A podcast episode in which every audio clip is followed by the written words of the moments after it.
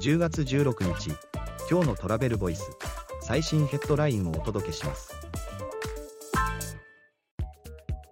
世界コンサル EY 社日本の地域は観光客の量と質のバランス取る議論を観光のリジェネレーション改新を提言。EY ジャパンがツーリズムのリジェネレーション改新への提言を取りまとめたレポートを発表。量と質のバランスを地域でどのようにとっていくかを議論していく必要があると提言。次のニュースです。観光事業者に聞いたインバウンド誘致の実態。コスト上昇の価格転嫁は不可避。日本旅行業協会が意識調査を実施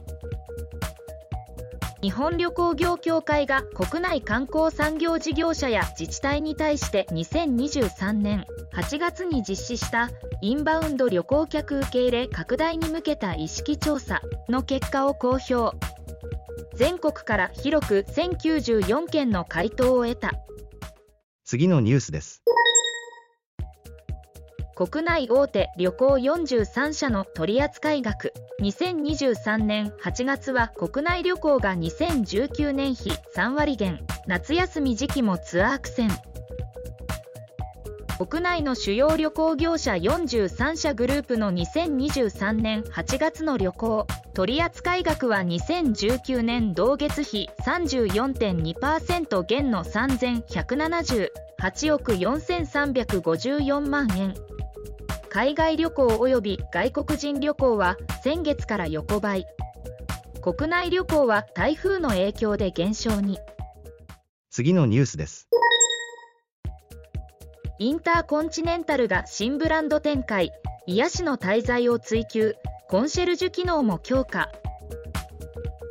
インターコンチネンタルホテルズリゾーツは新たなグローバルブランドを発表豊かな文化体験を提供することで現代のラグジュアリートラベラーを魅了するブランドを目指す。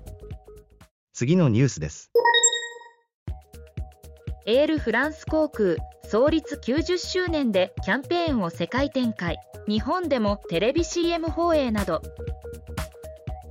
エールフランス航空は2023年10月7日で創立90周年を迎えたのを機に創業の歩みを通じて同社の魅力を訴求するキャンペーンを世界的に展開する。日本市場でも順次広告を実施。記事の詳細はトラベルボイス .jp で。ではまた明日。